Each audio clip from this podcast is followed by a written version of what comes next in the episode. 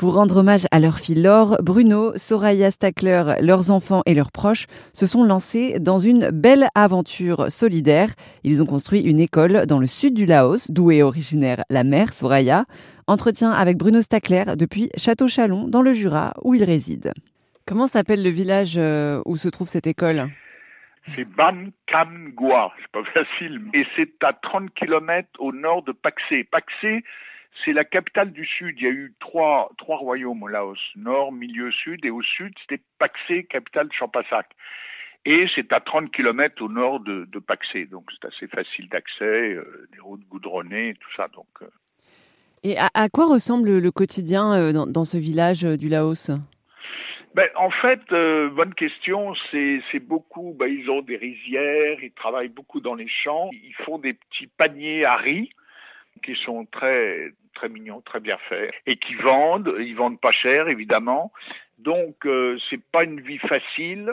Et puis, euh, euh d'ailleurs, sur l'école, quelquefois, ça a une incidence, c'est-à-dire que euh, pour euh, bon pour nous d'envoyer nos enfants à l'école c'est merveilleux ils vont s'instruire etc et tout là-bas d'abord, bien que l'école soit gratuite, eh ben, il faut payer l'uniforme, les cahiers, les crayons, tout ça. Deuxième chose, euh, quand l'enfant va à l'école, c'est deux bras de moins qui vont aider dans les champs les parents. Alors, il y a quelquefois des réticences un peu à ce niveau-là. Mm.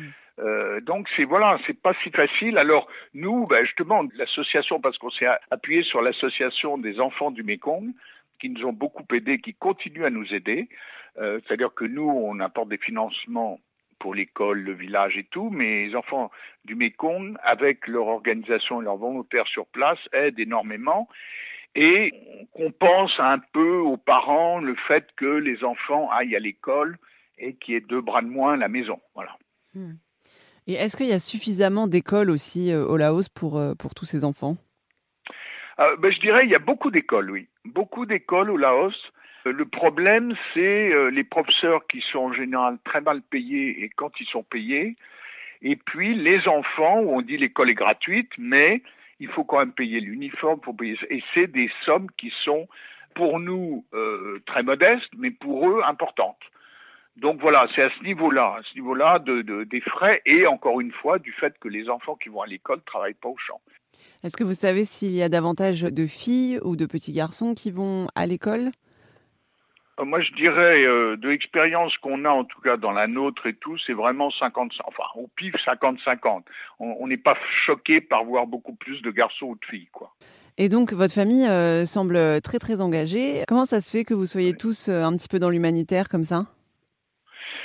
Bah, Ce qu'il y a, c'est qu'on a, on a beaucoup voyagé aussi. On est allé donc on a vécu plus de sept ans à Hong Kong, on a vécu à Singapour, après dans le nord de la Thaïlande, après ça au Canada, dans les, et, plus on voyage, plus on voit que euh, ben, les gens sont pas toujours aussi euh, confortables qu'ici, bien qu'ici les gens euh, ont des raisons aussi de se plaindre par ailleurs, mais mais euh, on voit que la misère, enfin, on côtoie vraiment des populations quelquefois, notamment en Asie ou en Afrique. Moi, j'étais aussi en Afrique pour deux ans. Donc, on est sensibilisé. On est déjà sensibilisé par ce phénomène, enfin, de, euh, d'aider. Et puis, notre fille était très engagée là-dedans. Et donc, euh, bah, on poursuit comme ça aussi. Merci à Bruno Stackler pour cet entretien pour Erzen Radio. Si vous souhaitez suivre l'évolution de leur école, toutes les infos sont à retrouver sur erzen.fr.